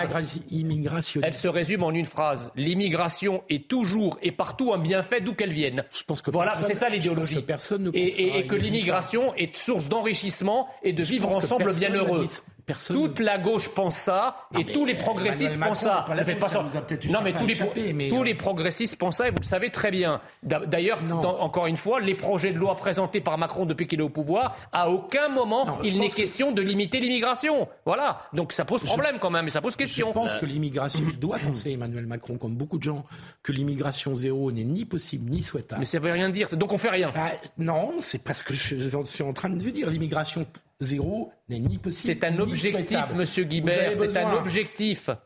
Vous avez besoin d'un peu d'étudiants qui viennent en France et d'étudiants français qui aillent à l'étranger. Mais pas que des Vous avez étudiants, parfois- une immigration économique qui est Vous importante. avez parfois besoin d'immigration de pas travail selon les sûr. moments, pas selon les secteurs. Ah. Euh, vous pouvez pas complètement Non, supprimer je le pas- regroupement j'ai pas dit ça, mais même vous- si vous pouvez. mais vous avez raison. Je termine.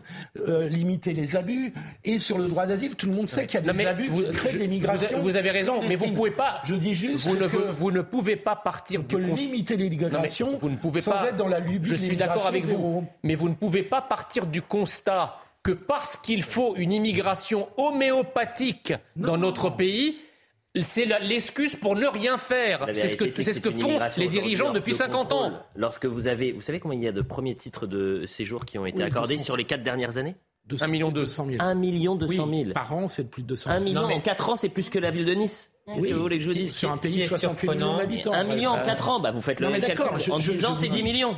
Je Ouais. vous dis qu'il faut réduire l'immigration Et- parce que la et- machine pardon, l'immigration économique est cassée. a une très faible part. Oui, c'est ça, ouais. très faible part. hein, dans On ce est d'accord. Mais ce qui est L'immigration- surprenant, c'est important, c'est important pour l'activité économique, ça peut être important. Le président de la République disait il y a Ouais. quelques mois, de, de- Ouais. de manière euh, publique, c'était toujours à l'Élysée, me semble-t-il, que les Français étaient arrivés à saturation concernant l'immigration. Donc, il faisait ce constat-là. Il disait les Français ne supportent plus l'immigration. Et aujourd'hui, il fait cette proposition alors même que le, précédent quinquennat a été le quinquennat où on a fait entrer le plus d'étrangers dans le pays. Donc, il y a un double discours du président de la République. Et Il y a, en même temps, il y a vra- comme- non, mais comme il y a souvent. vraiment Moi, un décalage entre ses paroles et, et son, et, et constat et les actes. oui. Je pense La publicité, s'il vous plaît. Surtout les zones rurales. c'est- Il n'a pas réfléchi. Les zones rurales votent majoritairement Et il n'a pas hein. réfléchi Donc à la relation entre les questions Déjà économiques, Ouais. les questions culturelles et identitaires, voire Il sécuritaires. veut, Donc il veut- voilà. Macron Il veut plus d'esclaves à vélo, d'esclaves Uber à vélo. La publicité, on revient dans un instant. Macron on, on veut verra. plus d'esclaves Uber à vélo. Écoutez, la publicité et ensuite, euh, je voulais qu'on fasse Calac et euh, justement un exemple concret euh, dans cette euh, ville des Côtes d'Armor, une commune de 2200 habitants où il y a tout un projet où on veut justement intégrer euh, des, euh, des migrants et, et la population ne- n'en veut pas. Euh, elle dit mais on n'a même pas de... C'est bi- C'est bizarre, c'est bizarre. On n'a même pas, on a, non mais on n'a même pas d'emploi. On n'a pas, on- Bah, déjà réglons nos problèmes et ensuite accueillons les Donc ce que je vous propose, c'est qu'on les écoute à 23h et on, reviendra sur l'agression à Cannes. Pourquoi? Parce que hier, il y a eu un, échange très intéressant dans Touche pas à mon poste avec Cyril Hanouna. Vous avez en fait le, père de l'un des agresseurs de cette femme de 89 ans et qui a pu échanger avec le fils de la victime. Et les mots sont très forts. C'est-à-dire que le fils de la victime dit les yeux dans les yeux à père, votre fils c'est un tueur. Donc je vais vous demander si que vous inspire cet échange-là. On revient dans un instant.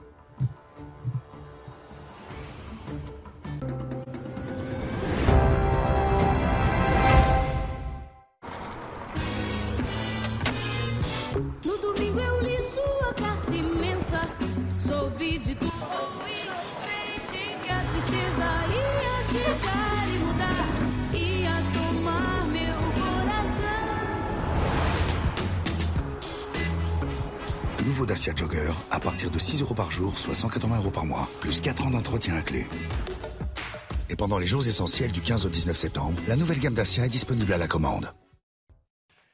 23h euh, sur CNews, merci à, vous si vous nous rejoignez pour Soir Info Week-end. On est toujours avec Judith Vintraube du Figaro. Si vous voulez euh, lire Figaro Magazine. J'étais en train de le présenter. Vous n'allez pas me gronder, euh, Judith, quand même. Un royaume pas comme en ça quand je gronde. Un royaume en, en héritage. C'est nous. euh, c'est vrai qu'après 23 heures, on peut faire ce genre de blague. On a le droit, 136 pages sur la reine, c'est beaucoup. Oui. Après 10 jours, en C'est même vous temps, qui il y a- me dites ça il y a beaucoup à, Attention. à dire. Philippe Guibert, merci d'être avec nous. Johan Usaï, toujours un plaisir. Et Jean Messia, un demi. Plaisir. On fait le point sur l'info. Quel ostracisme alors Non, jamais. On fait le point sur l'info, on va parler de Calac dans un instant. C'est où Calac? En Bretagne, Côte d'Armor. Bien vu.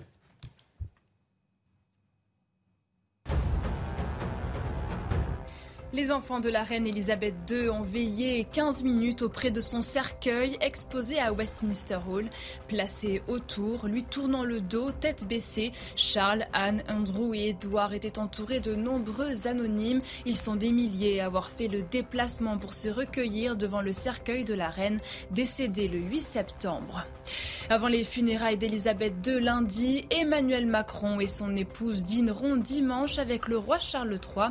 Le président lui remettra un album photo des visites de la reine en France. Pendant ses 70 ans de règne, Elisabeth II avait effectué cinq visites d'État, sans compter ses voyages privés. Emmanuel Macron a également invité le roi à se rendre en France lorsque le moment sera approprié. Dans le reste de l'actualité, découverte macabre en Ukraine, près de 450 corps enterrés sommairement ont été découverts près de la ville d'Izium dans la région de Kharkiv. Emmanuel Macron condamne avec la plus grande fermeté les atrocités commises sous occupation russe. 99% des corps exhumés présentent des signes de mort violente et de torture. L'ONU enverra une équipe sur place prochainement. Enfin, en Chine, un incendie spectaculaire s'est déclaré dans un gratte-ciel de la ville de Changsha. La tour, haute de 218 mètres, a pris feu pour une raison encore inconnue. Le feu, désormais éteint, a touché le bâtiment de l'opérateur téléphonique China Telecom. Aucune victime n'est à déplorer. Concernant la guerre en, Ukraine, Emmanuel Macron a, réagi, je le dis, puisque c'était dans le journal. Euh, je condamne avec la plus grande fermeté les atrocités commises à Izium en Ukraine, euh, sans sous occupation russe. Les auteurs devront répondre de leur acte. Il n'y a pas de paix sans justice. Voilà pour les mots du président de la République. Euh, Calac, une manifestation sera donc euh, organisée ce samedi, puisqu'on parlait de l'immigration il y a euh, juste avant la publicité et de cet objectif euh, que se fixerait le président de la République, c'est-à-dire de, De répartir. répartir, les étrangers dans, dans les zones rurales. Là, on est dans une commune de 2200 euh, habitants avec un projet qui a pour but d'accueillir dans la commune des migrants et de rénover plusieurs sites vacants. C'est un, un fonds d'investissement privé avec aussi des subventions publiques. Euh, vous allez écouter les habitants de Calac qu'on a interrogés euh, ce vendredi et vous allez l'entendre, c'est très intéressant puisqu'ils vous disent mais attendez, déjà régler nos soucis et ensuite on accueille les gens. Évidemment. Il y a des gens euh, qui vivent sur Calac, qui travaillent pas. Certes, ils connaissent le système ou autre. hein. Calac et les alentours, un canton, même euh, sur Carré et tout. Mais euh, je pense qu'on a déjà assez à faire sur le canton de Calac avant d'aller récupérer d'autres personnes. quoi. Je pense que il y a six soucis ailleurs dans les grandes villes déjà. Alors si euh, on nous les ramène tous ici maintenant, euh, les immigrés et tout le monde. euh, Je suis contre puisqu'il n'y a pas de travail. Pour les petits Bretons ici, il n'y a aucun travail. Il n'y a que l'EHPAD et l'intermarché. Que des étrangers à la charge de tout le monde ici, on va payer tout ça pour euh, des prunes? Ah non, non, non, non, je, ne suis pas d'accord. Hein. Ils sont édifiants ces témoignages. C'est-à-dire que vous avez un décalage entre ce que veut la municipalité, la mairie, et ce que ressentent en fait les habitants de cette commune de 2200 habitants. Les habitants se posent la question de savoir pourquoi les moyens qu'on trouve aujourd'hui quand il s'agit de migrants n'ont jamais été consacrés à eux avant les migrants. Ça, c'est la première chose. La deuxième chose, c'est que on veut installer des migrants à Calac. Mais des familles de migrants, en général, c'est pas ce qui se passe. C'est majoritairement des hommes. L'immigration, les migrants en France sont majoritairement des hommes. Ça dépend des fois. majoritairement des hommes, sauf pour l'Ukraine. Sauf pour l'Ukraine. Les Ukrainiens, par exemple, c'est tout. principalement des C'est tout, c'est tout. Tout le reste des immigrations, c'est que des hommes, ou euh, principalement des hommes. Donc déjà, quand on veut repeupler, je ne vois, vois, pas tellement comment on va repeupler que d'hommes dans un endroit. Parce que si il s'agit de mettre des familles, c'est pas, pas exactement la même chose. Et moi, je, moi, si vous voulez, j'ai envie de dire au président de la République, lui qui est si prompt à distribuer euh, la, misère sur l'ensemble du territoire, mais pourquoi il ne prend pas des, migrants à l'Élysée dans les jardins? Pourquoi, pourquoi il n'ouvre pas, pourquoi il ouvre pas l'Elysée aux migrants pour voir un peu ce que ça fait Philippe Alors, je, je, pense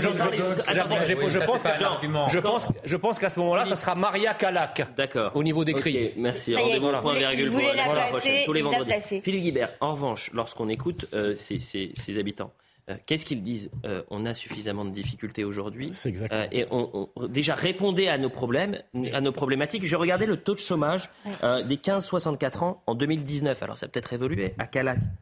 17,6%. Oui, même si c'est 15% aujourd'hui, ça ne change pas le raisonnement. Ah Vous savez que les demandeurs d'asile ont droit de travailler en France si leur demande n'a pas été traitée au bout de six mois. Donc euh, effectivement, le problème se poserait. Il ne s'agit pas juste euh, de leur donner un endroit. Mm.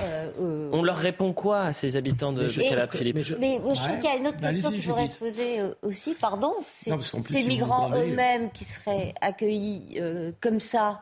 qui n'auraient pas de travail mm. dans des petites villes ou des toutes petites villes où tout le monde se connaît, qui où eux n'auraient aucune attache, euh, aucun moyen de transport, euh, aucune façon de, s'échapper de cette ville euh, pour aller ailleurs, pour éventuellement se distraire, revoir des gens. C'est un cadeau à leur faire aussi? Philippe. Je pense que ce qu'on a entendu comme témoignage des habitants, c'est un excellent exemple de ce que Gulli a, décrit dans la France périphérique. C'est-à-dire qu'on est dans une France qui était anciennement rurale, euh, une France qui est à l'écart des flux de richesse de la mondialisation. Et donc ça explique qu'il y ait des taux de chômage qui soient importants dans ces villes, petites villes ou villes moyennes, et de vouloir plaquer un problème d'accueil de, de réfugiés, d'accueil d'immigration, dans des endroits où déjà les, habitants ont, le fort sentiment, et c'est pas qu'un sentiment, d'être rejetés, abandonnés, est évidemment une erreur totale. Mmh. Est évidemment une erreur totale. Et donc, je ne sais pas, je ne connais pas l'origine de ces réfugiés, quelle est la nature du mmh. projet, mmh. quelle est la volonté de la municipalité. Il faudra avoir le point de vue de la municipalité. Mais je, ne suis absolument pas surpris par ces témoignages parce qu'ils témoignent du désarroi de cette France qui est à l'écart eh des flux de richesse et qui se dit tout simplement mais attendez, vous allez nous amener des gens qui vont pas trouver de boulot et nous on n'en trouve déjà pas. Philippe, il y a des, en fait, Calac, il y en a des milliers en France de Calac. Et, c'est ça, c'est la France périphérique. Que, se disent les gens en fait? Ils, voient bien qu'il y a eu un, problème dans le raisonnement du président de la République parce que ces personnes, ces Français là qu'on vient d'entendre, ces habitants, ils se disent mais donc il y a trop de migrants, de, personnes qui demandent l'asile, etc., dans les grandes villes françaises, il y en a tellement que maintenant ils sont obligés de venir dans les campagnes. Mais s'il y en a trop, alors peut-être faut-il arrêter d'en accueillir. C'est ça que se disent les gens et, et qui ne comprennent pas. Et encore une fois, là, pour l'instant, il n'y a pas de réponse du président de la République. Donc, ces habitants, mais à juste titre, me semble-t-il. Moi, je ne sais pas s'il faut arrêter d'accueillir ou pas. Ça n'est pas à moi de le dire. Mais en tout bah, cas, euh, comme, euh, comme on a ce débat depuis des mmh. décennies, mmh. encore une fois, et que le président de la République n'apporte pas de, réponse, peut-être faut-il consulter directement les Français sur ce sujet qui paraît quand même essentiel, si ce n'est prioritaire. Et pour consulter les Français sur ce sujet, il faut avoir un tout petit peu de courage. Et comme depuis six ans, euh, euh, ce gouvernement va à contre-courant de ce que veulent les Français sur la question migratoire, vous, posez la question. Il a quand même été réélu, Elliot. Pardon. J'ai dit sur la question migratoire. J'ai dit sur la question migratoire. Sur les autres questions, je dis pas qu'il est à contre-courant de ce que pensent les Français. Sur les questions de sécurité et les questions migratoires, pardonnez-moi, je pense que oui, Emmanuel Macron est à, contre-courant de la majorité des Français. J'en suis et je peux même vous le signer. en revanche, sur les questions économiques, les questions de géopolitique, euh, les questions d'autres questions sociales euh, là, oui, effectivement. Et, il, il a été réélu. Non, c'est pire que ça parce qu'il tient compte. Mais sur les questions migratoires et de sécurité. Pardon, Elliot, il tient compte de ce qu'expriment majoritairement les Français.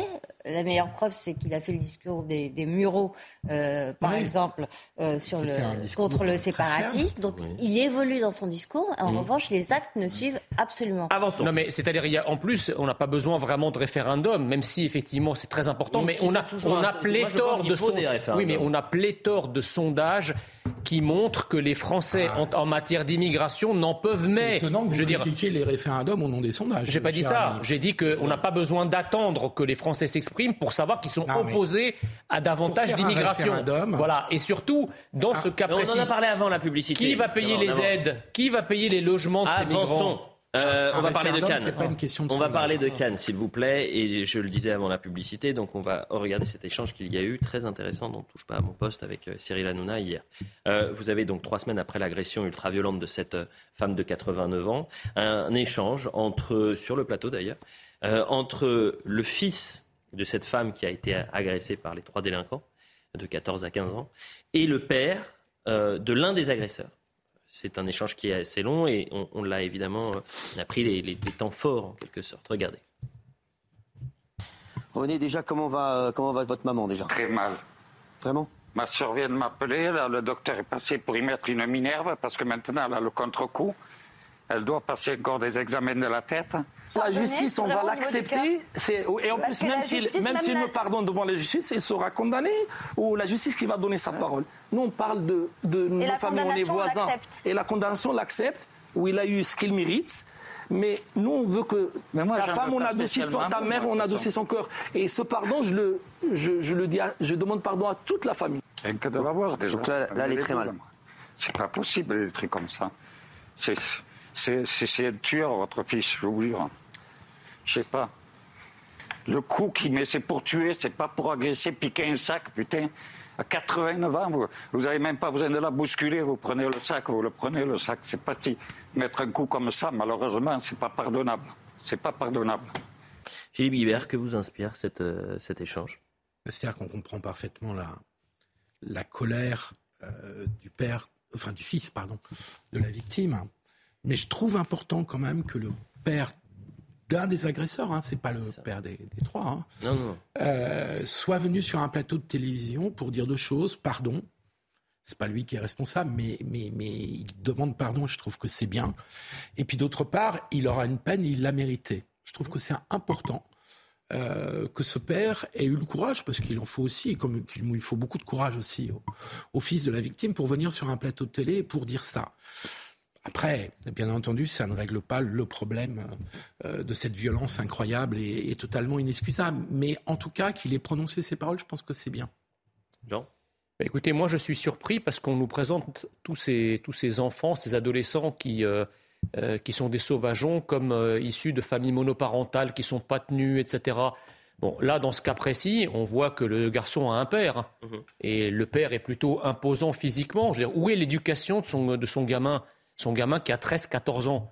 Enfin, je veux dire, on n'est pas en train de parler de quelqu'un euh, qui a euh, jeté, un, jeté, un, ballon plein d'eau sur, euh, sur un, groupe de personnes. On est en train de parler d'un gamin qui a 13 ou 14 ans, qui a asséné un coup à une dame âgée. Bon, 89 ans, il ne pouvait pas voir son âge, mais on voit quand même qu'elle est très âgée. Et effectivement, c'est un coup pour tuer donc où est, où, est l'éducation? Enfin, quand ce père, c'est pour ça qu'il demande quand ce père se, se présente. Non, mais attendez, ça c'est une chose.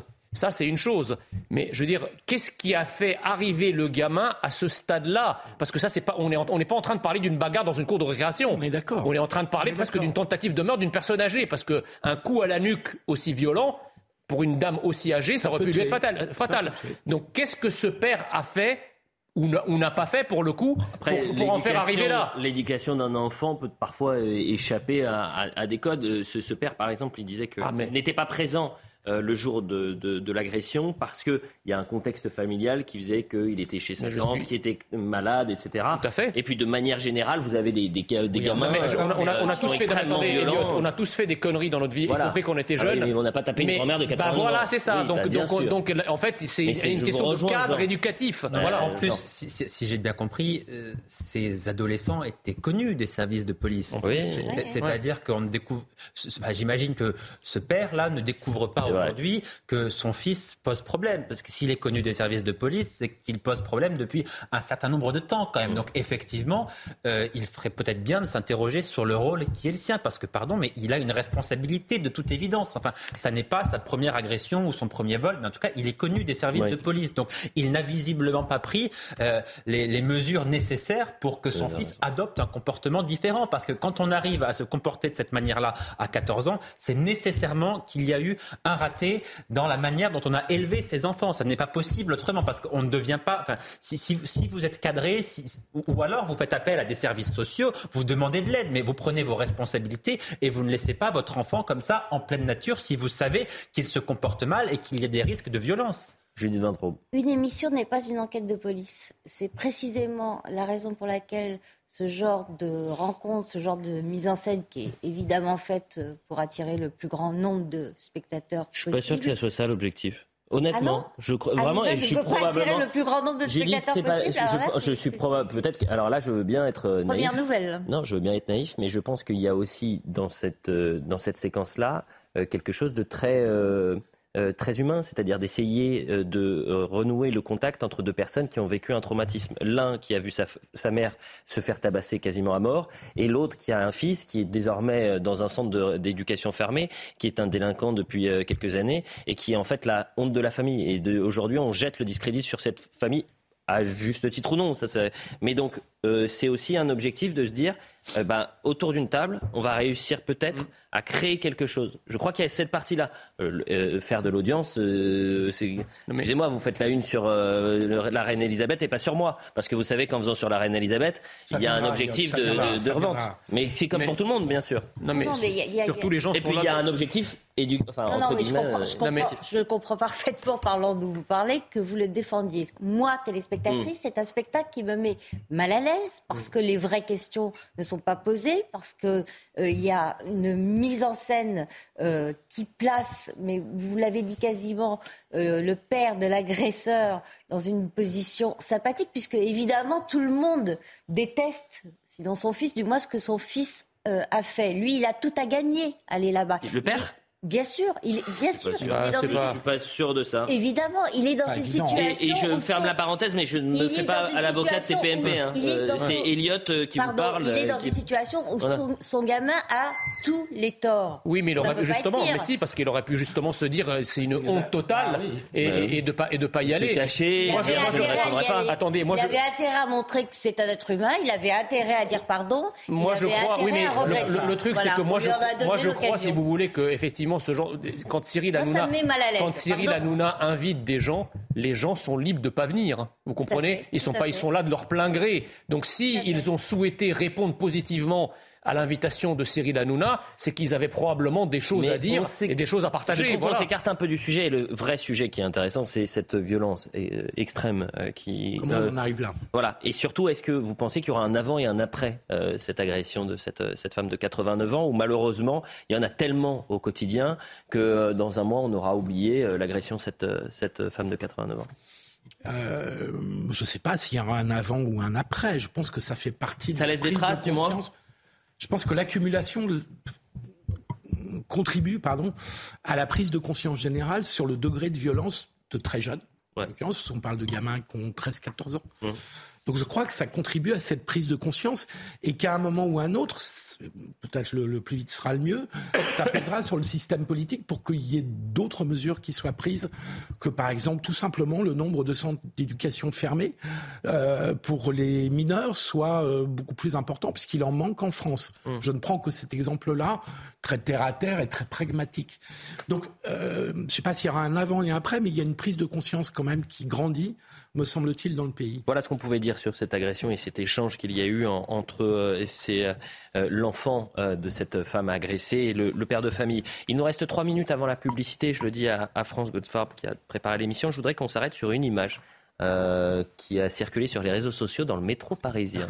alors, on va la teaser un petit peu, mais c'est une personnalité quand même importante de notre vie qui a été à, quasiment au sommet de l'État et qui se retrouve désormais euh, dans, dans le métro euh, comme une personne en quelque sorte normale. Euh, et cette personne, c'est Jean Castex. Regardez, c'était une image qui a circulé sur les réseaux sociaux, aperçue ce vendredi. Alors, il a été nommé président de l'Agence de financement des infrastructures des transports en août dernier.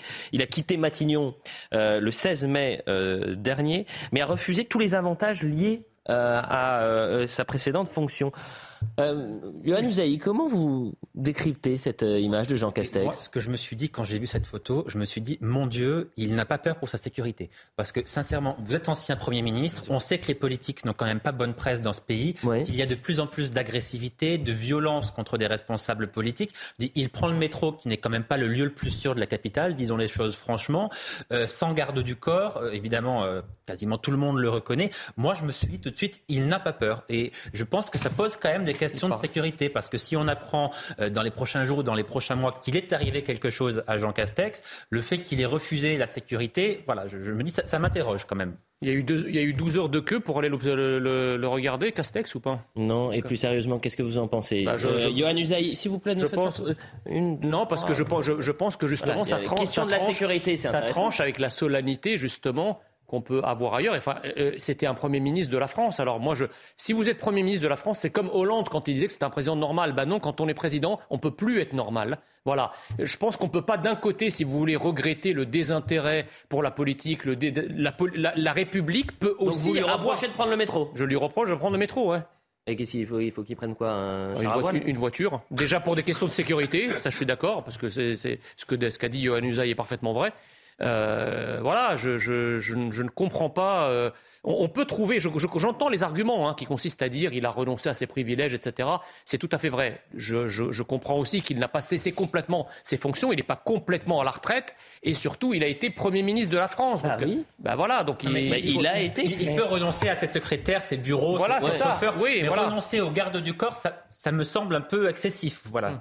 Philippe Guibert, excessif J'ai l'impression qu'en fait, dans cette image. Des personnalités de ce type oui. euh, qui prenaient le TGV euh, régulièrement, mais avec un officier de sécurité. Il n'y a jamais eu le moins de problèmes. Enfin, chaque fois que j'ai pu euh, les accompagner en tant que conseiller, collaborateur, il n'y a jamais eu le moins de problèmes, mais il y avait un officier de sécurité. Donc ça vous choque cette image?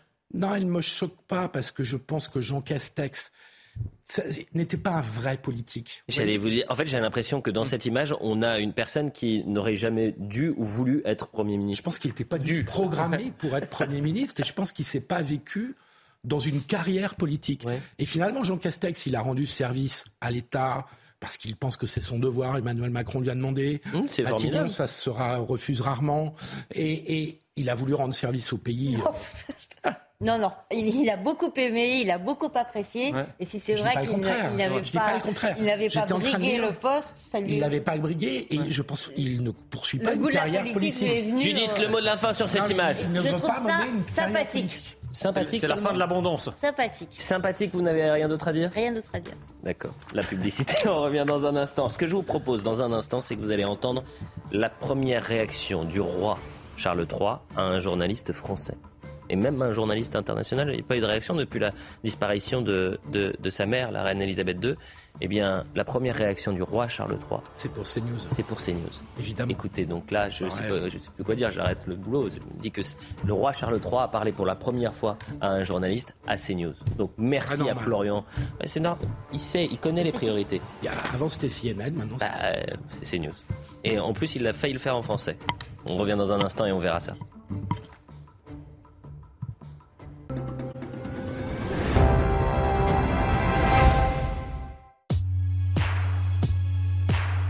Ça que j'adore.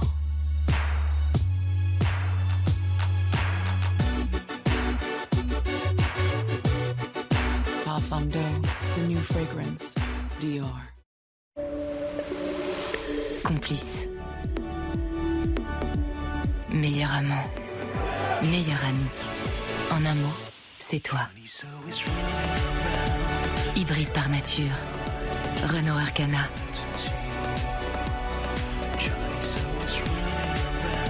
Renault Arcana E-Tech Hybride Fast Track, encore plus équipé et disponible sous 30 jours. À découvrir pendant les journées portes ouvertes du 15 au 19 septembre. 3h30 sur CNews, la suite de euh, Soir Info Week-end. Johan Usaï, Jean Messia, Philippe Guibert et Judith Vintraube. On va parler dans un instant euh, du roi Charles III qui a accordé ses premiers mots, son premier mot à la presse internationale et donc à CNews. Et c'est grâce à, à, Florian Tardif. Merci d'être avec nous, cher Florian. On vient vous voir dans une seconde. Vous avez vécu euh, peut-être le, le, moment le plus dingue de, de votre carrière de journaliste pour l'instant et que vous écrirez cette, cette, cette rencontre. J'ai cru que vous alliez dire de sa vie, j'allais dire. Ah bah, je pense que quand vous échangez avec le roi, euh, c'est peut-être un moment que vous mais garderez. Bra bravo, Florian. C'est-à-dire, Florian, je pense que dans, dans 20 ans, quand vous allez écrire vos mémoires, et, bien, vous commencerez peut-être 30, 30 ans, 30 ans ou 40, j'en sais rien mais vous allez peut-être commencer par ma rencontre avec Charles III. Mais vous allez nous expliquer ça dans un instant, cher Florian. On fait un point sur l'information, il est 23h30 et on revient donc euh, dans une seconde. Aminata Diallo, placée en détention provisoire, l'internationale française de football a été mise en examen avec quatre autres suspects pour association de malfaiteurs et violence aggravée. La joueuse de 27 ans a souhaité un débat différé devant le juge des libertés et de la détention. Aminata Diallo est soupçonnée d'avoir commandité l'agression de son ancienne coéquipière au PSG, Kaira Amraoui.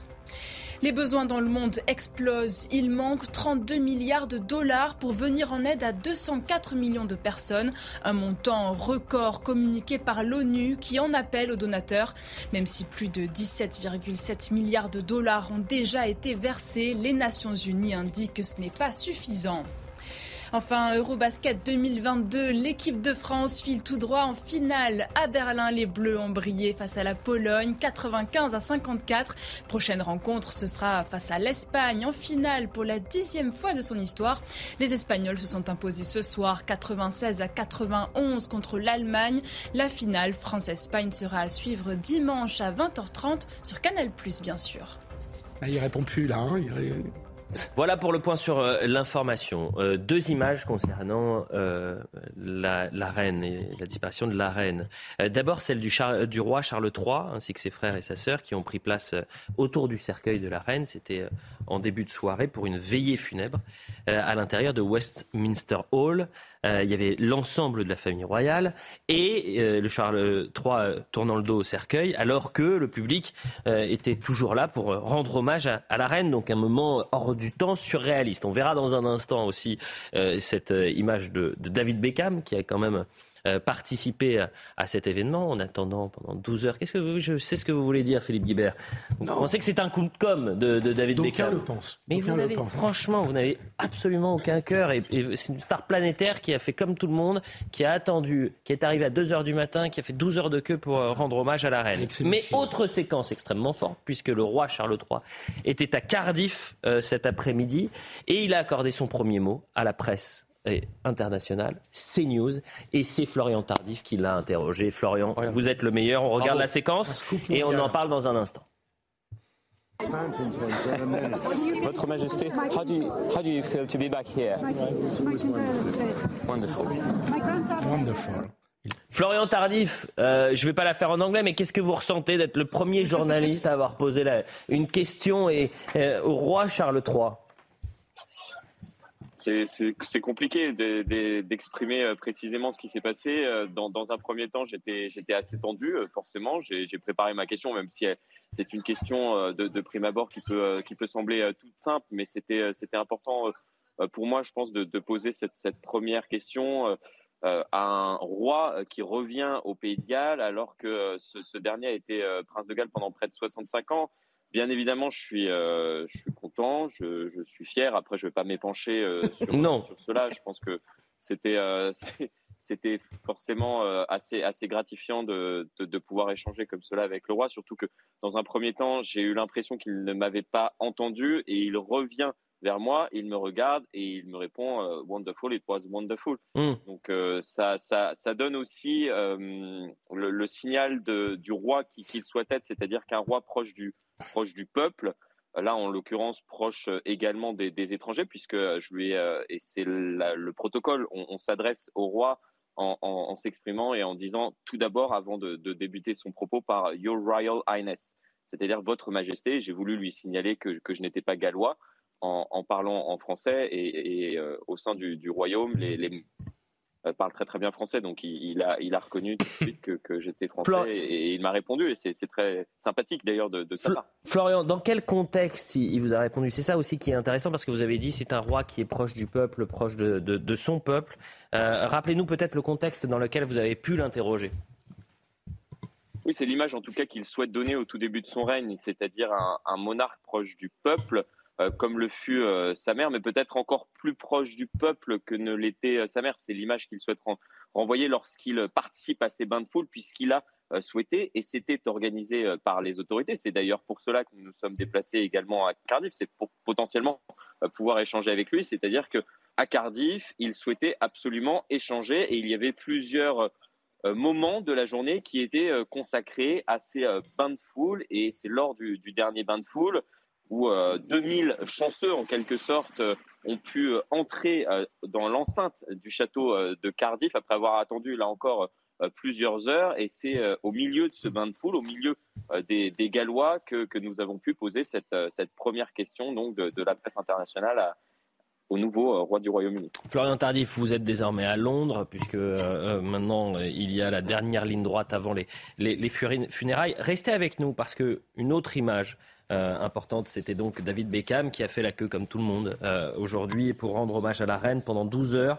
il est arrivé à 2 heures du matin euh, et on, le voit très ému d'ailleurs pour commencer à 2 heures du matin, le périple de 8 kilomètres. et énormément d'Anglais ont été surpris de voir une star planétaire comme David Beckham présente. Et il n'est pas le seul à avoir rendu euh, hommage en toute sobriété à, la reine. On voit le sujet de Michael Dos Santos et puis on, aura un dernier mot avec vous, euh, Florian Tardif. On vous félicite, mais il faut féliciter également Antoine Estève qui est à la caméra et qui nous a permis d'avoir cet échange-là.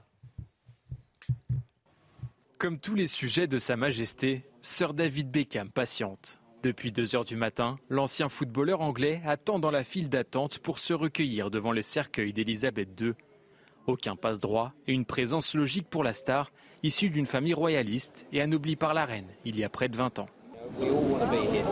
Pour être honnête, c'est ce que nous avions tous imaginé. Nous voulions être là tous ensemble, vivre cette expérience pour célébrer la vie incroyable de la reine.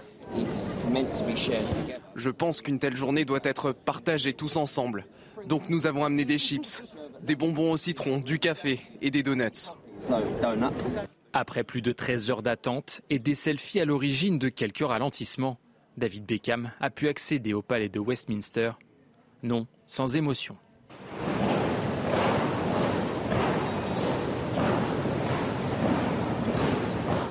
La veille, l'ancienne première ministre britannique Theresa May s'était elle aussi recueillie auprès du cercueil de la reine. Lundi prochain, les personnalités seront encore plus nombreuses lors des funérailles d'Elisabeth II. Hormis les chefs d'État comme Emmanuel Macron, Elton John et Serena Williams, entre autres, devraient y assister. Florian Tardif, j'ai une dernière question. Ça fait maintenant une semaine que vous êtes à, Londres et que vous couvrez pour CNews, euh, fort bien d'ailleurs, euh, euh, cet événement historique. Qu'est-ce que vous allez retenir de, ce périple? Bah, on en parlait tout à l'heure, ce, moment où j'ai pu échanger avec le roi, où j'ai pu échanger également avec d'autres Gallois, avec, avec la reine consort. Mais peut-être ce qui m'a le plus, euh, ce que je retiendrai, euh, c'est le moment où pour la première fois j'ai vu le, cercueil de, la reine lorsqu'il a été transporté depuis euh, cet aéroport situé à l'ouest de la capitale de la Royal Air Force jusqu'à Buckingham Palace. Ça a été un moment particulièrement émouvant pour moi. J'étais d'ailleurs en direct dans, dans l'heure des pros et j'ai pu, j'ai pu m'en expliquer tout simplement parce que l'endroit où je me situais avec Antoine Estève était un endroit symbolique à la fois euh, pour euh, l'ensemble des, Britanniques, c'était au niveau de Marble Arch, euh, qui, est, qui, est, un endroit important. Je ne vais pas revenir sur, sur tout l'historique de, de, cet endroit à Londres, mais important pour, pour mon histoire personnelle parce qu'il y a sept ans, je travaillais à Londres à 150 mètres de, de là où, où, j'étais.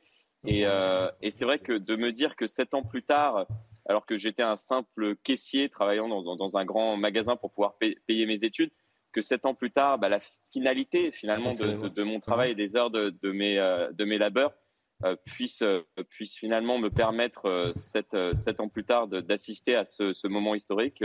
voilà, c'était un, un, moment particulièrement émouvant pour moi de, de ce point de vue-là. Merci beaucoup Florian. On vous retrouvera évidemment ce, ce week-end pour, pour faire des points sur, sur ces, ces, dernières 48 heures avant les funérailles de, de la reine. Et, merci encore à Antoine Estève qui vous accompagne.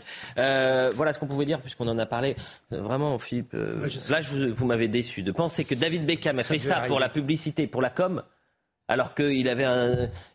C'est justement 12 heures, il a attendu que pour la com. Que pour la com, c'est un coup de com, vous dites. Non, mais ça n'exclut pas une certaine sincérité. Mais, mais je remarque que c'était quand même la seule star à être dans la, dans la file d'attente. Euh, il y avait Theresa May. Non, la veille Theresa May, vous avez des ministres du, actuels. C'est pas des people. Vous êtes, vous êtes méchants, vous êtes méchants. Parlons des chasseurs. Tiens, on change de sujet, il nous reste 6 minutes très précisément est créée à la suite d'une pétition pour interdire la, chasse certains jours de la semaine. Une mission sénatoriale a rendu ses conclusions mercredi dernier. Euh, si elle exclut l'instauration des jours sans chasse, elle préconise notamment un taux maximal, euh, pour l'alcoolémie pour les chasseurs. C'est-à-dire, attention, si vous allez chasser, vous ne pouvez plus boire. Ce qui semble dingue, c'est que ça ne soit pas déjà le cas. Moi, j'ai découvert ça, pardon. C'est quand même complètement aberrant. Non, mais attends. Mais pour... Attendez. Écoutez, on va écouter Willy Schran, qui est le président de la Fédération nationale des chasseurs. On peut leur foutre la paix Non, pardon, mais. on écoute Willy Schran. Quand, et quand on a une arme, j'espère qu'on est sobre, sinon ça pose quand même un problème. Excusez-moi, mais. on écoute Willy Schran. Bah, on est dans le stéréotype de ce qu'on raconte depuis longtemps. Vous savez, quand vous lisez euh, certaines lignes de ce rapport, pas toutes bien évidemment, ou quand vous écoutez des fois euh, ce qui peut se tramer euh, dans la voix de nos opposants, nous sommes considérés comme des assassins alcooliques. C'est toujours la même chose. Et moi, ça me fatigue. Ces gens sont, nous ne sommes pas des voyous. Nous ne sommes pas des assassins alcooliques. Voilà. Si nous sommes des Français et comme on aime, comme tout le monde, la convivialité, boire un apéro, rigoler et des fois boire une bonne bouteille de vin, et l'amitié, les échanges, la transmission. C'est ça la chasse française. Je vais être plus précis dans la proposition numéro 12 du rapport. Il propose donc d'interdire l'alcool et les stupéfiants lors de la chasse et d'aligner le taux d'alcoolémie retenu et l'interdiction des stupéfiants ainsi que leurs sanctions respectives sur les règles en vigueur en matière de code de la route. Ah oui, voilà. Non, mais quand, on conduit, on n'a pas le droit de boire. quand on a une arme à la main, on n'a pas le droit de boire et de consommer des stupéfiants. ça, me semble tellement évident, si vous voulez, que je, suis un peu bouche bée parce que je me dis, c'est tellement aberrant de pouvoir penser le contraire. Je, découvre ça, sincèrement. voilà. mais... Non, mais c'est vrai qu'on stigmatise une. ils, sont, très sérieux, ils font attention et puis c'est. Ce, qui est dingue, effectivement, Moi, je ne pas hein, pour le coup. C'était, il était interdit de, de rouler bourré, mais pas de chasser bourré. Excusez-moi. Vous pouvez être sérieux, s'il vous plaît. Judith non, non, mais, non, mais j'allais dire la Je préfère boire, hein, cela dit. Bon, sur la, plus sérieusement, sur la, sur la, période 2021-2022, l'Office euh, français de la biodiversité a recensé quand même 900 accidents de chasse au total, dont 8 mortels. Et parmi ces derniers, deux ont concerné des, des victimes non chasseurs. 9% des, des, accidents de chasse sont liés. Est-ce qu'ils étaient et combien étaient 9%, 9 des accidents sont liés à, à l'alcool ou aux stupéfiants. Bon, bah voilà. On... Beaucoup trop. Non, mais il ne faut pas être radical, on ne va pas interdire la chasse. il y en a certains qui veulent interdire la chasse. On ne parle pas d'interdire la chasse, oui. on parle de ne pas boire quand on chasse. C'est quand même complètement différent. On ne parle même pas ça, on parle d'un taux d'alcoolémie. Oui, euh, bah c'est euh, le même que pour le code de la route, c'est-à-dire que vous ne pouvez pas boire. Après la chasse. Bah, voilà. mais, mais c'est ce qu'il dit, c'est-à-dire que la chasse, c'est la convivialité, etc. Et que, évidemment, s'ils sont d'une. Vous êtes vraiment phénoménaux. Hein, Tout vous fait rire, en fait, Jean Messia. Mais, c'est un sujet qui est sérieux. Euh, euh, vous ah savez qu'en plus, je, regardais, il y a une pétition qui a été lancée par le collectif Un jour un chasseur. Euh, il s'était formé euh, après la mort d'un jeune homme de 25 ans tué par un chasseur alors qu'il euh, coupait du bois. C'est vrai qu'il y a eu de nombreux accidents. Voilà ce qu'on pouvait dire. Il nous reste 2 minutes 30. Philippe, ah, C'est vrai qu'on a tous en tête le sketch des nuls avec le bon et le mais mauvais voilà, mais on est singes, les pauvres. et ça, c'est pas bien parce que. On les stigmatise, c'est ça le problème. non pas du tout. Bah, je, si, euh, non, je suis un amoureux des animaux, donc je. Oui, je crois ah qu'on a une photo de. Un animaliste. Je, je, je, préfère boire que chasser, mais bon. Non, mais la plupart des chasseurs se comportent très bien, mais, mais oui. c'est comme, comme, pour tout et partout, il faut des règles quand même, parce que sinon. Euh, et qui va contrôler l'alcoolémie Mais c'est absurde. Vous allez faire comment Sur le, dans, Vous allez dans le bois, vous allez voir des policiers dans précisément en cas, en cas d'accident, s'il se trouve que vous étiez en, état d'ébriété, ah et, bah oui, après, les circonstances aggravantes. C'est là que les choses changent. On, va, on ne va pas aller faire souffler les chasseurs dans les bois, mais c'est cas d'accident que ça change les choses considérablement. C'est ça, le, voilà. Bon, écoutez, cette émission s'arrête sur ça, et je crois que c'est mieux ainsi, à moins qu'on ait une dernière image, vu que vous riez. Vous êtes... En fait, vous avez du cœur, Jean Messia. J'ai regardé sur les réseaux sociaux, regardez cette petite image de Jean Messia qui fait des câlins à un chat. Euh, ne croyez... Qui c'est ce petit chat? Titi. C'est qui Titi? C'est le nom du chat. Oui, mais c'est le vôtre non, c'est le chat d'un ami. D'un ami, oui. Ami. Et il a quel âge pour la photo. Un couple d'amis, c'est un Il est âgé. Il est âgé. adoucir votre image. Il est âgé. Mais si vous parcourez mon Instagram, il y a également un chien il y a quelques jours. Brigitte Bardot, vous avez un petit côté Ah bah j'aime bien les animaux, oui. Je crois que vous aimez bien. Non. Écoutez, tant mieux, c'était la petite image. On de mettre des petites images comme ça. Vous n'avez pas le monopole de l'amour des animaux à gauche, hein Pas du tout. J'y prétendais pas. Vous allez même vous disputer sur une photo d'Instagram. Comme, comme, dirait votre, comme dirait votre véné... essaye d'adoucir son comme, image. Comme ah, vous croyez que c'est la coup de com' bah, encore Comme David Beckham. Non, mais allez, Philippe, mais vraiment, c'est pas possible. Comme dirait votre vénéré Mitterrand. Ah, bon, j'aime beaucoup Mitterrand. Merci beaucoup. C'est terminé. Je vais remercier euh, France Godfab et, et, et, toutes les personnes qui ont travaillé pour cette euh, émission en, régie, dont Patrick. Euh, on se retrouve demain, bien évidemment, pour euh, ça se dispute à partir de 19h et puis soir info de 21h à, à minuit. Merci à vous. Excellent week-end. On se retrouve vendredi prochain. Merci. Ouais. Parfait. Merci.